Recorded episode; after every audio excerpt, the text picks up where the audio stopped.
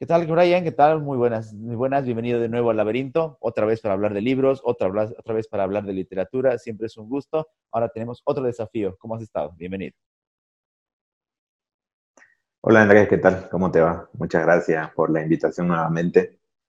Eh, pienso que es un buen ejercicio hacer esto, especialmente ahora que estamos en tiempo de cuarentena y tenemos el, tiempo para, para conversarlo, para analizarlo y, y para poder alimentarnos, ¿no? Porque al final de cuentas estas charlas son una retroalimentación. Así es. La, eh, la charla de hoy tenía, tenía, tiene la intención de poder escudriñar un poco entre dos eh, géneros, que no son los únicos literarios, está claro, pero que sin duda son los que más eh, llaman la atención y más, más se pegan al lector cuando busca generalmente ficciones. sin duda lo primero que nos, que nos salta en cuanto a sus diferencias es el tema de la, eh, de, la, de la, extensión, que no es la única diferencia, ya lo podremos ver más adelante, pero es la primera que nos salta. Como que la, la idea de una novela, si uno quiere atraer a un, a un, joven lector, puede costar un poco más. Si usted le presenta a alguien una novela de 500 páginas, como alguna de Javier Marías, posiblemente se asuste y lo deje. En cambio, la idea del cuento, del relato corto, puede medio que ser hasta como una, hasta como un anzuelo para que le empiecen a leer. Mira, justo anoche con un ex colega de trabajo mío que había visto la, eh, la anterior conversación que habíamos tenido, el anterior programa donde hablamos sobre Edgar Allan Poe. Y él, que le parece muy interesante lo que habíamos dicho, etcétera, me pregunta por un libro, me, cosas así. Y él me, bueno, yo lo que, yo más, yo sé cómo es él, ¿no? Entonces, más o menos le recomiendo que busque de lo que habíamos hablado, que, que sobre que busque sobre un cuento, porque él me estaba preguntando sobre algo similar. Entonces él me dice, sabes que me parece bueno que me lo expliques así, porque al final de cuentas, yo no soy tan bueno para la lectura y, me, y, estoy, y estoy tratando de iniciarme en esto. Entonces mi hijo me pidió un libro, me dice, yo estaba queriendo conectarlo. Y yo pienso que este tipo de cosas al final de cuentas son las que inician, ¿no? Fíjate que es, tal cual lo decís, ¿no? Mucha gente al ver el libro tan grueso piensa que automáticamente no lo va a poder terminar porque al final de cuentas es un desafío. Entonces, una serie de cuentos, un libro de cuentos, que vos podés explicarle que contiene varios cuentos, que no es un libro de corrido, que puede leerlos por partes o cosas así. O saltado. Eso que llama más la atención. Entonces, Exactamente, o que no tiene una rigurosidad. Eh, a mí me gusta mucho la, definición que tiene, eh, se me fue el nombre. a ver, hay un autor argentino, no, el que escribió Rayuela, no me acuerdo su nombre, ya lo tengo en la punta de la lengua, Cortázar. Ajá, Cortázar tiene una, hace una definición bastante interesante sobre la diferencia que existe entre, entre el cuento y la novela, y me parece fenomenal. Cortázar era muy asiduo al boxeo. Entonces Cortázar dice que escribir una novela es como ganar por decisión en los 12 rounds de la batalla. Y en cambio un cuento es como ganar por knockout en cualquiera de los rounds. Me imagino que tiene que ser dentro de los primeros, ¿no? Pasa que eh, creo que dentro de los, de los que sí son lectores asiduos, existe la falsa creencia de que si vos escribís una novela es la única forma de que, tenés de consagrarte como escritor. Y ya, ya hemos conversado sobre que no es así, ¿no? De hecho, no solamente es lo que conversamos, sino que es la realidad, al final de cuentas. Entonces, eh, pienso que una forma de iniciar para una persona que esté iniciando, yo particularmente no inicié con cuentos, particularmente yo inicié con una novela, y justamente sobre un autor que no sé si es del agrado tan en, la actualidad, ¿no? Que es Mario Benedetti, por esa cosa tan, tan, dulzona. Exactamente. Ya había leído otros libros antes, por supuesto, pero no los quiero contabilizar como, como que son mi puntapié inicial en la literatura, porque antes fue una obligación, una, una forma de pasar el tiempo, no lo hice porque quise iniciarme en esto, no lo hice pensando en, en, que puedo formar un hábito de la lectura. No. Mi primera, el primer libro que leí que lo hice con toda la intención del mundo de quedarme en esto fue La tregua de Mario Benedetti, que no es tan extensa, ¿no? Pero que ese fue mi inicio. Y hay mucha gente con la que yo he conversado que ha iniciado con los cuentos. Y me parece una buena forma de, iniciar. Claro, además que no son excluyentes. Mira, yo, me estabas hablando de, con qué novela iniciar y yo me, me, me, gustaría retroceder así cuando, para pensar cuándo fue en serio, pero cuando hablabas de, la disciplina, también pensaba en, lo que hay detrás, que es, lo que hace el autor para componer. Y voy a poner un, un, ejemplo claro, que es el tema de Mario Vargas Llosa. Eh, mira lo que hace Mario Vargas Llosa en varias de sus novelas, casi todas al final, están inspiradas en eventos históricos. La guerra del fin del mundo, eh, Tiempos Recios, la última, eh, Cuatro Esquinas, con el tema de Perú. Entonces, a mí, a mí me encanta, por ejemplo, que para hacer una novela se va a pasar dos, tres años investigando sobre un hecho histórico. Ya le pondrá ahí su ficción, le pondrá todo. Y eso no lo podría traducir en cuentos. Necesita la carga, necesita la extensión, necesita el desarrollo de los personajes, de los lugares, de los eventos, para poder eh, transmitir todo aquello que ha investigado y todo aquello que está generando. Entonces, ahí, ahí la novela, por definición, entra en otro, eh, en otro espacio. Ni, ni, qué decir de otras más antiguas, La Guerra y la Paz, por decir. Entonces, hay un montón de, que ni siquiera es que, es que se ajustan mejor, sino que no entrarían en la definición del cuento. No es, no, no es que el cuento no pueda aprovecharse de momentos históricos, pero los tocará de pasada. Por ejemplo, un hombre de una batalla, como, como tantos que, tiene, que tiene Borges, o incluso Sacheri, pero que los, los, los encuentra ahí ubicados, pero no, no, no, no podría desarrollarse tanto los personajes. No, dicho de otra manera, no podemos encontrar personajes entrañables ni recordables en cuentos. Necesitan de una novela para recordarse. Claro, sí, tenés razón. Eh, por supuesto que la novela requiere muchísimo más trabajo que un cuento. Ahora, eh, pienso, vuelvo a pensar en lo que dice Cortázar. Al final de cuentas, uno es, necesita de mayor tiempo y el otro es un golpe fulminante porque el cuento tiene la característica de que son los detalles lo que te hacen la chispa. Entonces, otra cosa que a mí me llamó mucho la atención, o otra obra que me llamó mucho la atención, es sobre un cuentista bastante popular que es Ernest Hemingway, que tiene un libro que está justo al medio, que algunos expertos lo consideran una novela corta y otros expertos lo consideran un, un cuento largo, que es El viejo y el mar. Particularmente lo he recomendado varias veces, se lo he recomendado a amigos míos que que me preguntaban sobre cómo iniciar y al no tener un género eh, fijo o definido, me parece que, sí que es una buena forma de iniciar eh, El viejo y el mar. Particularmente, yo pienso que es un cuento largo.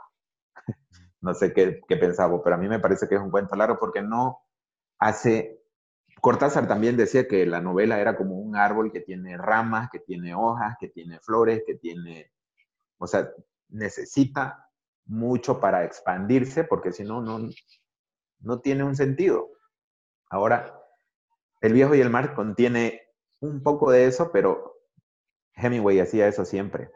Te contaba una historia, lo que el verdadero significado de la historia que estaba contando no se relata, pasa atrás de la historia. Entonces, eso me parece genial, porque eso lo puede hacer el cuento.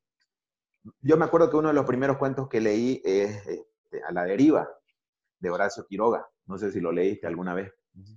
Eh, y pasa que yo, para mí particularmente, no sé, no sé exactamente cómo funciona para vos este tipo de cosas para, para recordarla, porque yo me olvido un montón de, de datos, de detalles y nombres y fechas y todo, pero hay cosas que se me quedan muy marcadas y es que el, cuento este que te digo de, Horacio Quiroga, La deriva, representa mucho porque sucede en el campo, o sea, sucede, eh, no me acuerdo el nombre del río ahorita, pero él pisa algo que está hablando y es una serpiente, le, pica y hace, el cuento relata la forma en la que él intenta sobrevivir para llegar a pedir ayuda. Yo de chico he visto que mi padre tenía, tenía caballos, tenía vacas, nos llevaba al campo, entonces, y he visto gente picada por víboras, o sea, es imposible para mí no hacer la unión de lo que leo en un cuento de Quiroga y de lo que estaba viviendo en algún momento. Entonces, estas cosas son el cuentista, cualquiera sea de ellos, eh, Mapasán, eh, incluso Gabriel García Márquez, que también tiene unos cuentos espectaculares. Hay que leer algo. Me imagino que lo que hace. Algo, terrible va a suceder en este pueblo. Es un muy buen cuento, es recomendable este Exactamente, ¿te das cuenta? Entonces yo pienso que, como vos decís, lo, en lo que al final de cuentas se separan o se diferencian también, es en que uno necesita más, más extensión que el otro, pero al final de cuentas, el cuento, si, si vos te fijas, hace pequeñas incisiones eh, que al final de cuentas terminan haciendo mucho en lo emocional para las personas.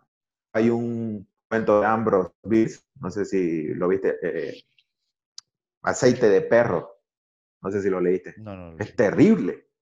O sea, es es un cuento que vos lo lees y realmente llegas a preguntarte qué estaba pensando este tipo, ¿no? Porque eh, su papá hacía aceite de perro medicinal, metían perros a los calderos y hacían aceite. Y su mamá hacía algo parecido para la iglesia, pero con los enfermos, se deshacía de los enfermos. Un día, el personaje del cuento, por una cuestión, no sé si de susto, no recuerdo qué exactamente, pero tira un humano al caldero de los perros y el aceite se mejora 100 veces. O sea, te das cuenta, el cuento te puede tocar o con una cosa personal, o te puede tocar con algo moral, o te puede contar con, te puede tocar algo social, pero al final de cuentas no te tiene que dejar en pausa. No sé si me dejo entender. Que no, no, dispone del espacio para dejarte esa pausa. Inclusive, en las, descripciones, no, no puede aterrizar como Flaubert, Madame Bovary, en los detalles del vestido de Emma Bovary, no, no, no lo puede hacer. Exactamente, no, o sea, ocurre rápido. Otra cosa que estaba, no recuerdo ahorita el nombre del autor, eh, sobre la definición del cuento, la comparación que hacen del cuento con la novela, es que una novela es como una casa, recorrerla, ir por los pasillos, prender y apagar la luz, encontrar el jardín, salir, pasear, andar, etc. En cambio, un cuento ocurre solamente en un cuarto. Y tiene que ser un cuarto específico, con mucha luz o tenue, como vos lo elijas, pero tiene que ser el óptimo para que se cuente la historia rápido. Entonces, podés hacer muchas comparaciones, pero se me hace que, y yo quiero estar más o menos de acuerdo con eso, no sé si es que vos lo pensás así también, el éxito no es lo mismo, no siempre quiere decir complejidad. Entonces, sí, efectivamente, es imposible no reconocer el trabajo que hace Mario Vargas Llosa con sus novelas, o es imposible no reconocer cualquier trabajo que haga un novelista, porque al final hace un estudio, o si no hace un estudio, por lo menos tiene que pensar 500 veces más la cosa que va a hacer. La, coherencia planearla. cronológica del desarrollo es algo que puede romperle la cabeza a más de uno que lo ha intentado. Exactamente, entonces yo comprendo que dentro del lector que es asiduo o dentro de los escritores que se, que se comunican entre ellos, entiendo que el reconocimiento de, de un escritor cuando culmina una novela sea mayor al que cuando culmina un cuento, pero eso no le garantiza el éxito de ninguna manera, ni el reconocimiento internacional, si quieres decir. Hace rato hablaban. Yo pienso que hay dos tipos en el mundo, o existieron en el mundo, que no tienen un género, son ellos y nada más. Y es, el uno es Borges y el otro es Kafka, especialmente en sus cuentos. O sea, todo, pienso que todos los escritores pasan por la etapa de querer emular a su ídolo. ¿Quién no quiere imitar a Borges? ¿Quién no quiere imitar a Kafka? si es tu favorito, a eso me refiero. Pero no se puede. O sea, es una ridiculez intentar emular a Borges. Nunca lo vas a conseguir. El tipo ha sido único. Y pienso que, no, y también con Kafka, porque si vos buscas el género del cuento que tiene Borges, es Borges. O sea, no lo vas a poder asimilar, no lo vas a poder encasillar en nada. Y lo mismo pasa con Kafka. Entonces, yo pienso que entre Borges y Kafka por un lado y por otro lado Alice Munro, hablando ya de cosas premiadas, te demuestran de que con el cuento se puede llegar a cosas muy importantes, más allá de que Borges es conocido por un montón de otras cosas más, pero sus cuentos, decime una lista de top 100 de mejores cuentos de la historia donde no esté el de Borges. O sea, están todas las listas. Podrás discutirle el número, de acuerdo al gusto. Alguna gente dice que es muy complejo porque ya sabes, el tema de los laberintos y los espejos es una cosa complejísima. Pero siempre están. Es, puedes hacer una similitud en el rock. Mucha gente no escucha, o, en las guitarras eléctricas, mucha gente no, no ha escuchado canciones completas de Jimi Hendrix pero saben que es el mejor guitarrista de la historia. Lo mismo pasa con el Aleph de Borges. Entonces, va a estar. A eso es a lo que me refiero. O sea, la longitud de una novela no te asegura el éxito ni el reconocimiento, ni mucho menos que en la posteridad, cuando ya no esté, tu nombre va a seguir repercutiendo en la historia. Pero en el caso de Borges, para mí es bastante peculiar, además de, por el gusto que tengo por su obra, sino porque además eh, él es lo contrario, pero a la vez lo complementario de lo que decía hace rato de Vargas Llosa. Si Vargas Llosa necesitaba pasarse eh, dos años para investigar su genialidad y, plasmarla, y plasmarla en una novela, Borges solamente necesitaba recurrir a esa mente increíble que creada desde niño con, su, con la enciclopedia británica y decir, ah, hoy que sea en el Medio Oriente y en, ocho páginas podía plasmar todo aquello que recordaba del Medio Oriente. Y si no lo plasmaba, se lo inventaba y nos hacía creer que era cierto, como, como varias veces. O se iba al sur de Buenos Aires y, y lo podía plasmar. Entonces, como tenía ya catalogado en la cabeza, ¿en qué espacio hacer eso? Por ejemplo, eh, Sócrates y los tigres azules, por ejemplo, eh, perdón, los tigres azules, Sócrates y los tigres azules es otra cosa, los tigres azules, por ejemplo, es un cuento tremendamente loco, está, eh, nadie lo imagina, y como dices, no, no, se puede encasillar ni en el misterio, ni en la ciencia ficción, ni en el horror, porque te deja con, esa, con, ese, con ese aire, y, y esa es una característica que no sé si alguien va a poder, va a poder emular, de crear tanto en tantos espacios, o saltarse un conocimiento profundo de lo nórdico. Eso es imposible, digamos, ¿no? Eh, y encima, y, en el caso, de Borges, Exactamente. y en el caso de Borges, después agarrar ese conocimiento nórdico, agarrar un par de, para, eh, de parábolas o metáforas y plasmarlas en otro ensayo, ya ni siquiera otro género del que hablaremos otro día. Entonces, había esa idea que ya, ya lo está poniendo en, claro. en, un sitial que está muy, muy, muy por encima. Ahora, también es interesante, y, a mí me gusta el cuento también, porque eh, ya ahorita lo acabo de recordar, no lo había pensado, por la idea de, que el cuento ha servido como una, eh, también la novela, pero por ejemplo para Sartre, ambos han servido para, como una punta de lanza desde el punto de vista de la filosofía. El famoso cuento filosófico prácticamente nace con Sartre. La novela no, ya existía, pero el cuento filosófico con el muro, por ejemplo, nace con Sartre el desarrollo de, los escenarios de la desigualdad, de la guerra, eh, de la angustia existencialista, tiene una punta de lanza terrible en ese libro, recomendadísimo, que se llama El Muro. Eh, en cambio, la novela sí ya fue más explotada, ¿no? Desde el punto de vista de la filosofía, eh, para, no salirnos de la idea del existencialismo. Está Camus, que no escribió buenos cuentos, debo admitirlo. El, exilio y el reino no tiene buenos cuentos, me cuesta admitirlo, pero no lo era. Y, sirven como esa, como esa punta de lanza también, ambos, es otra similitud, para el estudio de la filosofía. No podrá alguien leerse el existencialismo es un humanismo porque le parecerá cansado de Sartre, o peor aún el, ser y la nada, pero sí leer cuentos porque que nos permitan también, como decíamos hablando de Paul el otro día, generar una reflexión.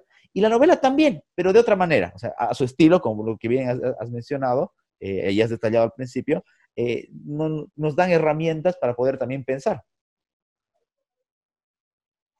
Claro, mira, eh, haciendo más o menos una recapitulación de lo que nosotros hablamos en la anterior sobre Edgar Allan Poe, yo te había dicho que los franceses, eh, habíamos llegado al acuerdo de que los franceses eran los que mayormente adoptaron el tema de la cultura de Poe. Y mm, Guy de Maupassant tiene un cuento que se llama Bola de Cebo. No sé si por si acaso lo leíste alguna vez. No era tan corto, tiene algunas cositas que se salen del cuento, pero me parece que, por ejemplo, explorar ese tipo de problemas sociales, porque era una crítica al final del cuento, cuando comienzan a hablar sobre la prostituta, cuando comienzan a hablar sobre las reacciones que tienen, etcétera, etcétera, mm, te hacen pensar en ese tipo de cosas, los problemas en los que podés tener, los problemas que, que puedes tener como sociedad o cosas así. Mira, yo pienso que nuestras lecturas son muy distintas, las lecturas que vos haces son muy, muy, muy distintas. Entonces, me retroalimento de muchas de las cosas que, nosotros conversamos cuando nosotros hablamos sobre cuentos y sobre novelas. Y yo te he hablado mucho también de que mi género casi siempre ha sido un poco más bohemio. Eh, a mí siempre me han gustado cosas, eh, no sé, no, no sé, como más populares, no sé si decirlo así. Porque al final de cuentas, literatura es literatura, cuento es cuento, novela es novela.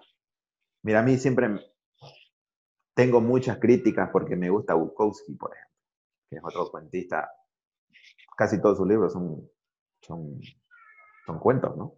Mujeres, o, no sé, ¿para qué voy a enumerar más, más cosas?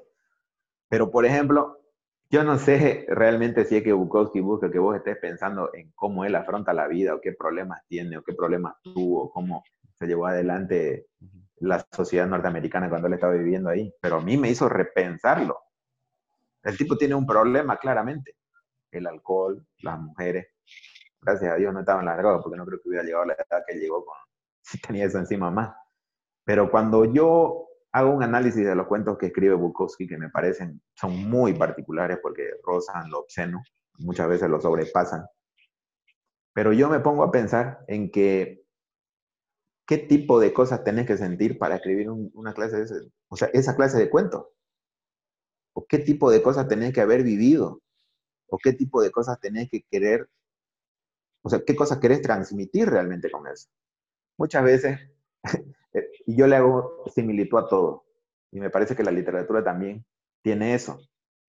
No toda la literatura quiere decir algo.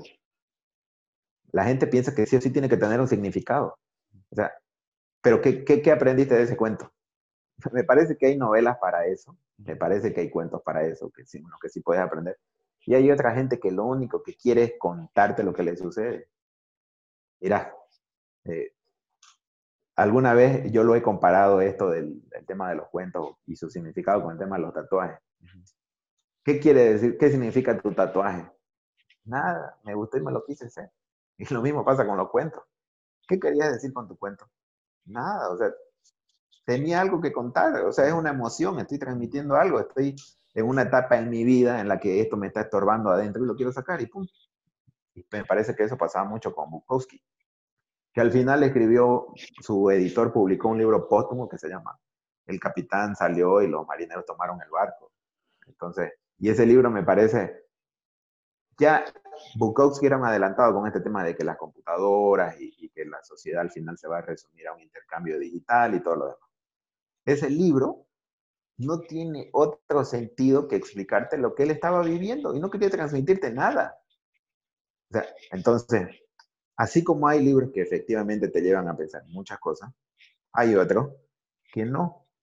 Y ya dependerá de uno, de la similar, si querés estudiarla, la historia del libro, la, historia del cuento, la historia de la novela, o no. O sea, pienso que la carga emocional y la carga social, esa idea de que si vos vas a leer, tenés que hacer un, tenés que hacer un análisis de esto y lo vas a, y, y tenés que ser responsable con lo que estás, con lo que estás adquiriendo, me parece buena para la gente que ya tiene continuidad en la lectura y que quiere efectivamente cambiar su forma de pensar, idealizarlo, modificarlo, plantearse dudas nuevas, y está bien, eso, eso me parece perfecto. Pero me parece que es una carga social de responsabilidad muy pesada para el que inicia. Y en eso me parece que el cuento le gana a la novela, porque le da un toque rápido, por más que el cuento, yo pienso que no es lo mismo que vos leas un cuento, por ejemplo, cuando estás iniciando en la literatura, que leer el cuento cuando ya te has leído Mario Vargas Llosa, te leíste Borges, te leíste los pesados de, la literatura. Y ya más o menos vas a ganar un sentido de, un sentido de responsabilidad, ya puedes hacerle un análisis, ya puedes pensarlo de manera distinta. Yo te apuesto que si vos volvés a leer un libro de cualquiera de tus autores favoritos hoy, que habías leído al principio de cuando comenzaste a leer, lo interpretas de una manera totalmente distinta. Todo está en la mente al final de cuentas. Cuando hablabas de Bukowski y lo que plasma, a mí me ha hecho pensar en lo contrario. Mira, eh, primero, eh, hay, como dices, eh, autores que van a plasmar temas recurrentes durante, durante su obra con otros estilos, pero recurrentes al fin. Bradbury, por ejemplo, ¿no? Su obsesión con el futuro está en sus cuentos y en sus novelas. Siempre e, está ahí. Exacto. Pero, pero yo pensaba en alguien, y me vino a la mente cuando, cuando hablabas de los primeros que uno había leído, que tiene un ejemplo que es tan claro de cómo utiliza o, exporta, porque ese sí también tenía problemas, eh, lo, que lo que tenía de manera muy diferente a través de sus géneros, que es Oscar Wilde. Los, los, cuentos de Oscar Wilde, por ejemplo, son casi hasta tiernos algunos. El príncipe feliz, el ruiseñor y la rosa, el amigo fiel y demás. Pero de ahí, imaginarte que el mismo tipo escribe el retrato de Dorian Gray, por ejemplo. wow, Exactamente. ¿Qué pasó con este tipo? No, no, es el mismo. ¿Qué, ¿Qué, le hicieron a este tipo? Puede variar muchísimo. Y todavía no le había pasado lo de la cárcel, que ya vendrá de Profundis después, que es otra historia. Pero que imagínate cómo, alguien, como un mismo autor, eh, con, claro, que con un genio espectacular como era el de él, eh, puede eh, utilizar de manera diferente para, para, diferentes temáticas, para diferentes emociones, los géneros diferentes. Claro, mira, por ejemplo, hace rato nosotros estábamos hablando de Borges y, y es que es como que tiene un halo de santidad sobre toda su imagen, como que todo lo que dice te parece correcto y todo, que si vos no lo has leído, te parece que la gente exagera. Y sabes que a mí las cosas que me llaman la atención de Borges son, no, es, no vamos a discutir la calidad de sus obras, no vamos a discutir su cuento, su poesía, no lo vamos a discutir, ¿ya? Pero lo que a mí me llama mucho más la atención de Borges es que tiene la capacidad de dejarte cosas puntuales.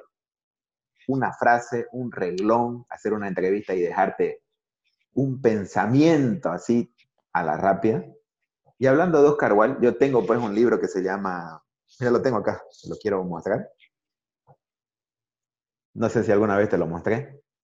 Es el libro, o sea, es una recopilación de ensayos y artículos de Oscar Wilde pero tiene un prólogo de Borges. Y además es de la biblioteca de Jorge Luis Borges. Y tiene una parte que es increíble. ¿Sabes qué? Eso me hace pensar mucho que Borges conceptualizaba y idealizaba la, la literatura de una forma muy distinta a la que vos y yo podemos pensarla. Porque yo no sé si viste la película Lucy. Claro, claro, con el, el, cerebro, exactamente. La pregunta, no sé quién hizo el libreto, podrá ser bueno, podrá ser malo la historia, la fotografía, no sé. Vos podés tildar la película de lo que vos querrás. Pero es muy importante lo que Morgan Freeman dice, me parece. Y pienso que no de esa forma directa, pero de una forma dispar, Borges pensaba lo mismo. ¿Para qué tenés conocimiento? Para transmitirlo. La idea principal del conocimiento es transmitirlo. Es una ley universal transmitirlo. Mira lo que dice Borges en el prólogo sobre Oscar Wilde. Dice, en el prólogo, al inicio, es una cosa cortita que te da un, un tacazo en la espalda.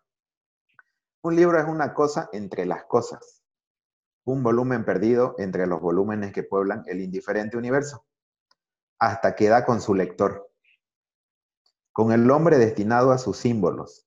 Ocurre entonces la emoción singular llamada belleza, ese misterio hermoso que no descifra ni la psicología ni la retórica.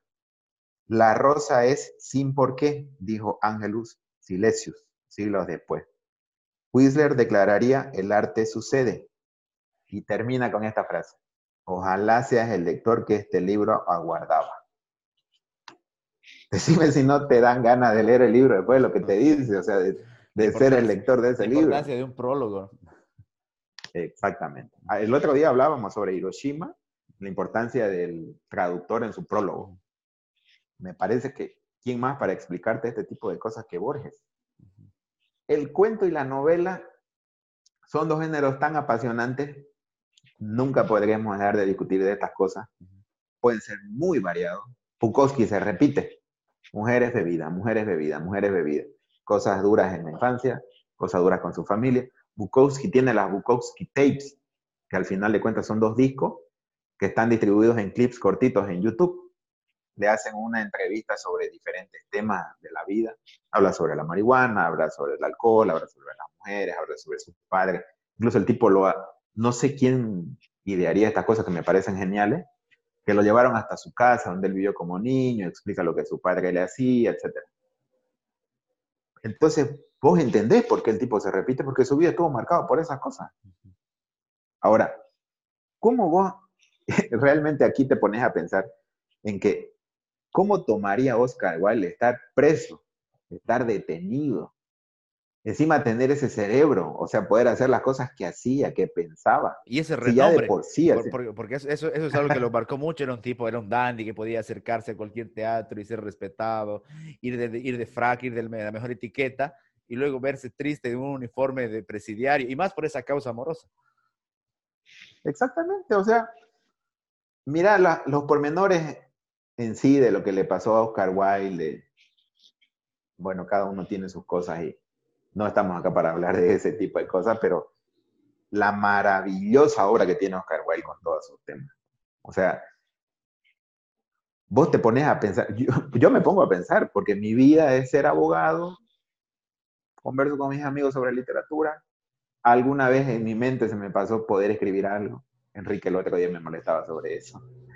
Entonces, pero yo digo, realmente qué capacidad creativa tenés que tener para hacer este tipo de cosas. Al final de cuentas, dedicarte al cuento, dedicarte a la novela. Yo no voy a discutir sobre la novela porque le tengo mucho respeto a la novela, me parece una cosa increíble. Eh, el otro día estaba leyendo, a pesar de que es muy criticado también, eh, Scott Fitzgerald, Francis Scott Fitzgerald, eh, con el Gran Gatsby me parece que es una novela que si bien cierto tiene algún renombre, es muy criticada. Pero Scott Fitzgerald también hizo el curioso caso de Benjamin Button, que en el, cuento es, creo que es un poco más infantil, porque si bien es cierto, se hizo famoso por la película. Tanto, exactamente. En la película se ve eh, un bebé con cara de anciano y cosas así. En el cuento no, en el cuento el papá entra a la sala de maternidad y es un anciano grande que incluso sabe hablar. No vamos a hablar eh, sobre la diferencia de la película con el libro, con el cuento, etc. Pero fíjate que nunca en mi vida se me hubiera ocurrido hacer un cuento sobre alguien que nace anciano. o sea, tener que tener una mente realmente de otro mundo para hacer estas cosas. Y pienso que esta gente, eh, no sé si todos pensaron en que sus cuentos iban a trascender o si sus novelas iban a trascender. Muchos de ellos se me hace como Fitzgerald también. Seguramente, pues, de la boca para afuera vos podés decir, yo espero que, que sí, que esto me traiga fama, que me traiga éxito, que me traiga dinero, puedo vivir con esto y todo lo demás. Pero Cortázar lo resume de una manera muy interesante. Me parece genial lo que dice Cortázar. Para que te des cuenta cómo piensan algunos de los escritores, ¿no? Cortázar dice que el, cuento le gustaba mucho porque no sabía cómo iba a terminar. Comenzaba escribiendo de algo y no sabía cuál era el final. Y hasta él se sorprendía con las cosas que escribía. Sí, y por ejemplo, en cambio, final de juego y todos los fuegos, el fuego tiene todo ese aire de, de esa descripción que dices de Cortázar, esos dos libros del, sus cuentos son esos. Exactamente. Esos giros de tuerca eh, parecen de verdad que lo sorprendían hasta él mismo. Eso mismo dice él. Entonces, a ver, con Fitzgerald y lo que pasa con el, con el curioso caso de Benjamin Button me parece un ejemplo de que ese cuento no fue improvisado, Andrés. Ese cuento él lo pensó. Por supuesto, tuvo la idea. Me, imagino que lo fue desarrollando mientras lo fue escribiendo. No creo que lo haya pensado todo, todo antes de escribirlo. Pero vos te lo imaginás a Cortázar escribiendo ese cuento.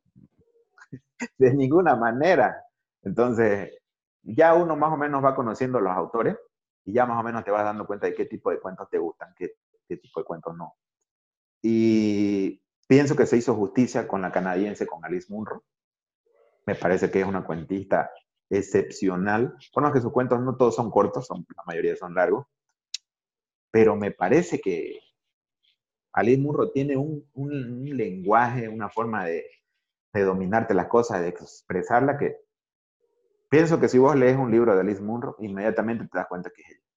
Así como te das cuenta que Borges es Borges, pienso que Munro hizo también su, hizo también su estilo. Por más que tenga cosas mucho más variadas que las que hace Borges, te das cuenta que es ella la que escribe ese cuento. Vamos a hacer una pequeña pausa, eh, vamos a continuar y quiero hablar acerca de algo que es eh, típico de la novela o característico de la, novela que no puede tener el cuento, que es el tema de las sagas. Ahí sí la novela saca otra, otra arma muy, muy pesada. Hagamos una pausa y seguimos sobre qué. Dale, Andrés.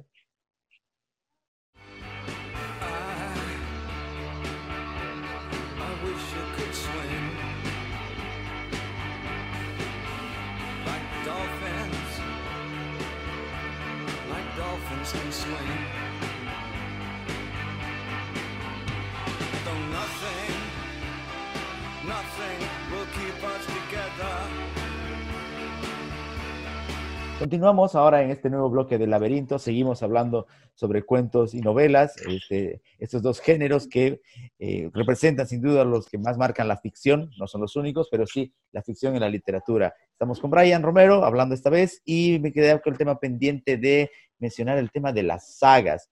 Eh, a ver, eh, si de por sí escribir una novela representa un trabajo titánico, componerla, imagínate lo que debe ser hacer que, generar una serie que siga la correlación de las historias y de los personajes. Y es más, que inclusive sea pensada como saga, porque te puede dejar elementos como pendientes del pasado para desarrollarlos en otro. Eso ya es un desafío mayor. Ahora, eh, de, sagas hay, eh, hay, muchísimas, con más, con más o, o menos renombre. Uno puede recordar las sagas de Tolkien, que se han hecho famosas obviamente gracias al, a, la adaptación de, del Señor de los Anillos en el cine. Tolkien es otro tema de otro tiempo que podemos hablar de otro, porque ese tipo estaba completamente en otro mundo. Era capaz de crear mundos enteros. Exactamente. Eh, también más cerca de la moda está eh, George R. R. Martin, eh, pero hay, hay, más sagas que esas en la literatura. Pienso, por ejemplo, en esta, ya que hablamos de, de, si se escribió de un tirón o no, que es la saga de Tu rostro mañana. Aquí, aquí están las tres compiladas en una sola. Pero en realidad son tres libros, cada uno de, de más de 500 páginas, de Javier Marías. Él, por ejemplo, en una entrevista que está en YouTube, dice que él la pensó como una, pero que no la pudo contener y que tuvo que fragmentar las, las casi 1500 páginas en tres novelas. A diferencia de, de otras, esa estaba pensada como una, según él. Y, y, efectivamente, este, y esto es a lo que iba, ¿qué tanto eh, impacto cultural o literario en este caso crees que tiene una saga? Porque no son tantas dentro de la literatura de los grandes. Es algo relativamente nuevo si lo quieres ver en el tiempo. Bueno, creo que las sagas en, en sí, como sagas, para poder distribuirse, para poder comercializarse, para poder socializarlas, para poder incorporarlas, si querés así decirlo, a la, a la cultura eh, cotidiana han tenido que ser fantásticas, casi todas. Hay, por, por, supuesto que hay sus excepciones, son muy buenas todas, casi todas, pero la saga fantástica creo que ahorita estábamos hablando de Tolkien, estábamos hablando de Martin, Patrick Rothfuss, también no sé si escuchaste sobre él o alguna vez lo leíste sobre el nombre del viento, el temor de un hombre sabio, son unas sagas, unas sagas voluminosas así también enormes casi tan voluminosa como la de como la de Javier María, pero cada libro es así. Tengo acá dos ejemplares. Creo que salió el tercero, no, no recuerdo si salió el tercero o no. Le perdí el rastro a la saga. Es excelente. Hasta donde tengo entendido, o hasta donde había pensado, eh, más o menos lo que había leído un poco sobre esto es que Fox estaba tratando de comprar los derechos de la saga de El hombre viento, El temor de un hombre sabio, para adaptarla a una serie y al final de cuentas no parece que no, no prosperó y todo lo demás, precisamente porque era tan fantástica que era muy complicada de realizarse. Iban a necesitar un presupuesto muchísimo más alto que al final. Por eso al final terminó cancelándose. Entonces, si nos vamos a ir a la saga, por así llamarla, de los grandes, como por ejemplo Marías, que hace esa saga, si vos te das cuenta, vos tenés que, vos tenés que averiguar un poco más sobre la gente que las ha leído. Por ejemplo, yo, yo no he leído la saga que tenés vos ahí. Entonces no sé exactamente. Por supuesto que he leído algunas reseñas, tal vez alguna vez he intentado comprarla, no me animé finalmente, pero llegar a ese, a ese tipo de... Fíjate cómo es. Estábamos hablando de que el cuento se puede leer de un jalón. Estábamos hablando de que la novela significa un compromiso no solamente para el creador, sino también para el lector. Ahora, imagínate el compromiso que tiene que tener tanto el autor como el lector para leerte una saga. Mira lo que le hace Martin a su gente. Juego de Trono, me parece que la hicieron pésima en el tema de inventarse el final de la obra en HBO. Pero el tipo ni siquiera termina sus libros. Y genera una espera. Exactamente. Además que no te olvides que hizo un contrato donde liberaba a, los productores de HBO para que ellos hagan su final. El final de HBO no va a tener nada que ver con el final del libro de Martin. A ver, el otro día discutíamos con un amigo, me dice, no, es que él para, seguramente le van a pagar un montón de plata para que, para que escriba lo mismo que, que pasó en la serie, o si no, que no tiene sentido de que él cambie el final porque ya fue hecho, que la, percepción en la gente va a ser distinta. ¿Vos pensás que le importa a un escritor de saga ese tipo de cosas? este tipo viene haciendo su saga de Juego de Tronos, que en realidad es Canción de Hielo y Fuego. La saga se llama Canción de Hielo y Fuego. El nombre que le en la, para la serie es Juego de Tronos. Juego de Tronos es el primero, el primer libro. Entonces, yo no lo veo a Martin diciendo, bueno, está bien, voy a hacer lo que los productores de HBO dijeron, voy a cambiar el trabajo de mi vida para que ellos queden conformes o para que la gente no se confunda. Por Dios. Yo creo que el escritor de, el escritor de saga disfruta que la gente se confunda. Aparte que digamos que no le va a faltar mucho dinero ya para los años que le queda de vida. Ni siquiera, ni siquiera para cambiar. No, no, yo creo que no. ¿Sabes qué, Andrés? Mira, cuando nosotros, no sé si vos, pero por lo menos yo, fui muy influenciado por tus consejos cuando nosotros estábamos en la universidad o cuando conversamos sobre la literatura. Yo te agradezco mucho los consejos que me diste sobre, sobre literatura, sobre sagas, sobre cuentos, sobre novelas, sobre libros. Porque los libros no solamente son cuentos y novelas, tienen un montón de cosas más. Con vos hemos ido un montón de veces a librerías y todo lo demás. Un día nosotros estábamos en la Ceobane, yo no sé si vos te acuerdas, pero estábamos en la Ceobane, en, el sector de los libros, y encontramos una saga que se llama Caballo de Troya, de JJ Benítez. Qué saga tan criticada, Dios mío. Pienso que el que viene, el lector que es, entre comillas, conocedor, que es crítico literario, se puede hablar de estas cosas, cuando ve JJ Benítez y ve Caballo de Troya, oye, la menosprecian demasiado. Viejo, dale su reconocimiento. JJ Benítez está bien, es un fólogo, es un investigador de... Yo sé, yo entiendo que esas cosas sean así. Y que sí, que su literatura está basada en un montón de, de cosas que no tienen ni, ni pie ni cabeza. Pero Caballo de Troya, al final de cuentas, es una saga conocida. No, no le vamos a discutir que hay un montón de gente que la leyó, no lo vamos a discutir que Caballo de Troya probablemente fue el puntapié inicial para mucha gente, para que mucha gente se anime a leer sagas. A ver, ya de por sí, a ver, yo te digo esto con toda sinceridad. A mí me gusta conversar con vos y hacer este tipo de programa, pero al final no creo que vos lo hagas solamente por divertirte. Debe ser que querés transmitir algo. Por supuesto. A mí me encantaría poder conversar, así como conversamos con vos, poder conversar con más amigos, con más gente. Pero la gente no tiene, por supuesto que no todos, ¿no? Pero la mayoría no tiene el hábito de lectura. Entonces, lo que me parece es que este tipo de charlas, cuando vos las hablas no tan complicadas o tratás de mostrarle el sendero más o menos a alguien, porque no vamos a decir que nos hemos leído todos los libros. Yo particularmente, mi campo de lectura es, no es tan amplio, pero por lo poco que vos podés leer, puedes mostrarle a alguien que está comenzando más o menos qué cosa tiene que transitar de acuerdo a sus gustos, porque vos conoces a tus amigos. Sabes a qué amigo le puede gustar, por ejemplo, Javier María, sabes a qué amigo le puede gustar Martin, sabes a qué amigo le puede gustar Tolkien, sabes a quién le puede gustar el Hobbit, no sé, pues no, o sea, cada uno conoce a su gente, intenta transmitirle, y yo pienso que Caballo de Troya trajo mucha gente a la literatura. No le voy a discutir eso a JJ Benítez, más allá de que toca temas muy puntuales, sus explicaciones científicas, no sé si si podrán ser comprobables, porque Caballo de Troya, en una página, el 95% es instrucciones físicas, tecnológicas, químicas, y cuatro líneas son la novela.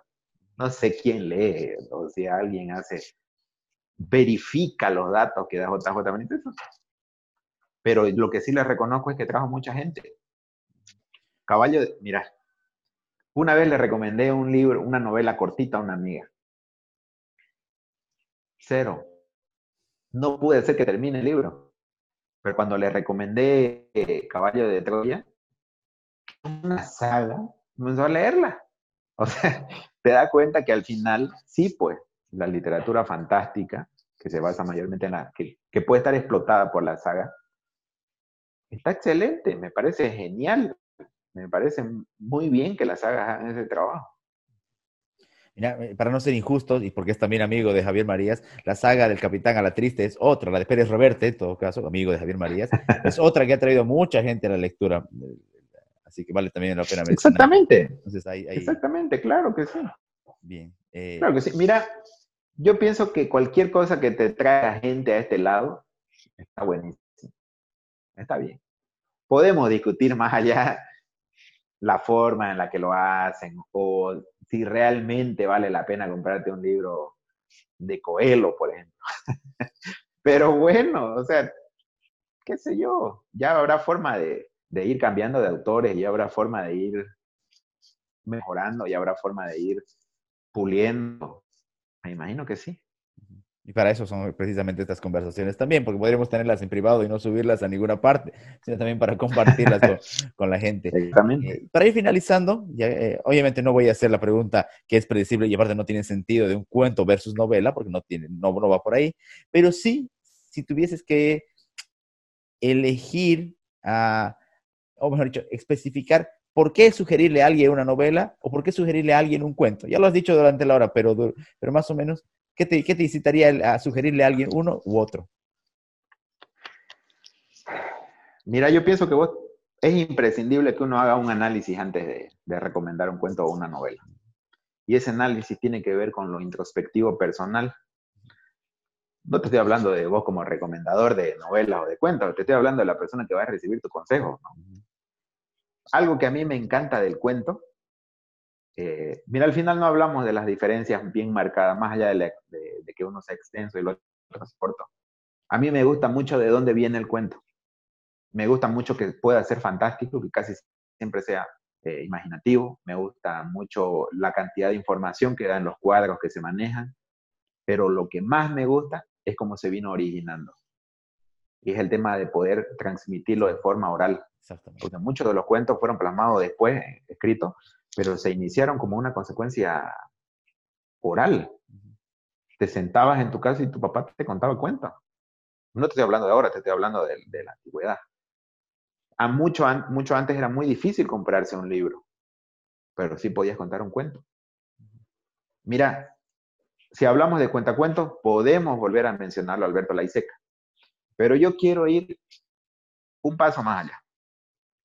Sabes que para mí no es lo mismo que cualquier persona te cuente un cuento, que te cuente una anécdota, un tipo que sabe contarla.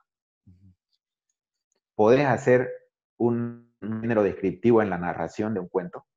Tenés que tener cierto grado de, conocimiento, si querés, tenés que tener el don, puedes decirlo así, para poder escribir eh, de manera correcta un cuento, llamar la atención. Pero la oralidad que puede tener el cuento no la tiene la novela porque de un sentón no vas a atrapar a nadie. Es imposible que lo tengas a alguien sentado cinco horas hasta que termines de leer un libro, o incluso más, ponerle 24 horas sentado escuchándote. Esa oralidad que tiene el cuento le da una mayor ventaja sobre la novela. Eso creo yo en un sentido oral, ¿ya? no de escritura. Te voy a contar una, una anécdota increíble, así cortita nomás. Yo pienso que yo y vos compartimos el tema del fútbol también. Y no sé si has visto el programa este paso a paso, cuando se sientan a hacerle entrevistas a los jugadores, les hacen preguntas cortas, pueden ser, el programa puede ser cómico y todo. Yo pienso que un personaje muy rico de entrevistar es José Chatruc, el ex campeón con Racing. Claro. Ex San Lorenzo, Quilmes. Exacto, que tiene esa manera de festejar como Mick Jagger de los Rolling Stones y que el tipo es muy rockero, etc. ¿Sabes que estaba viendo el paso a paso, una entrevista que le hizo paso a paso recién? Decime que no es un personaje rico de, de entrevistar. Es riquísimo. Ese tipo te hace reír, tiene un montón de anécdotas. ¿Las has escuchado cómo las cuenta? José Chatruc tiene esa chispa, ese carisma que se requiere para poder estar en la televisión, porque tiene esa forma de transmitir oralmente que te sorprende. ¿Y sabes qué? El tipo estudió letras, Andrés. En serio. Hoy vi una entrevista con él. Le preguntan, ¿qué fueras vos si no fuera futbolista? Y el tipo le dice, sabes que yo estaba estudiando letras, ¿no? Me, me cambié a psicología. O sea que si no fuera escritor, seguramente sería el tipo, un, tipo de cuenta de cuentos. También podría ser psicólogo. Decime que José Chatruc no tiene la habilidad de contarte un cuento y que vos te quedes atrapado con las cosas que el tipo dice.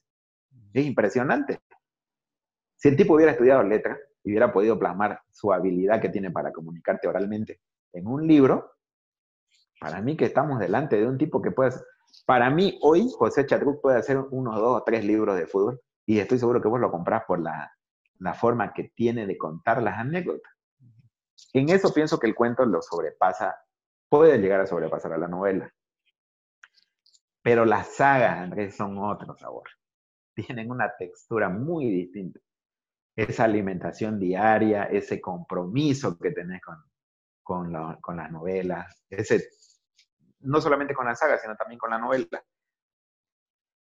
Ese compromiso que vos le pones al final es una victoria. No, te, no tenés, yo, sé que hay unas novelas en las que uno jamás quisiera terminarla porque la, la, forma de escritura, la forma en la que te expresa, tal vez algún personaje que te gusta mucho, no quisieras que se termine y quisieras que el autor te siga describiendo las cosas que él vive. Pero cuando el libro está bien hecho, cuando vos lo has leído con mucha atención, cuando la novela está, ha logrado transmitirte lo que el escritor quería, sentís una satisfacción cuando terminas la novela. Es algo que te llena. Sí, sí.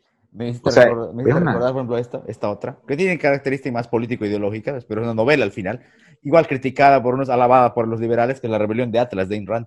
Esta está, es una, una novela, no saga, que tiene 1252 páginas.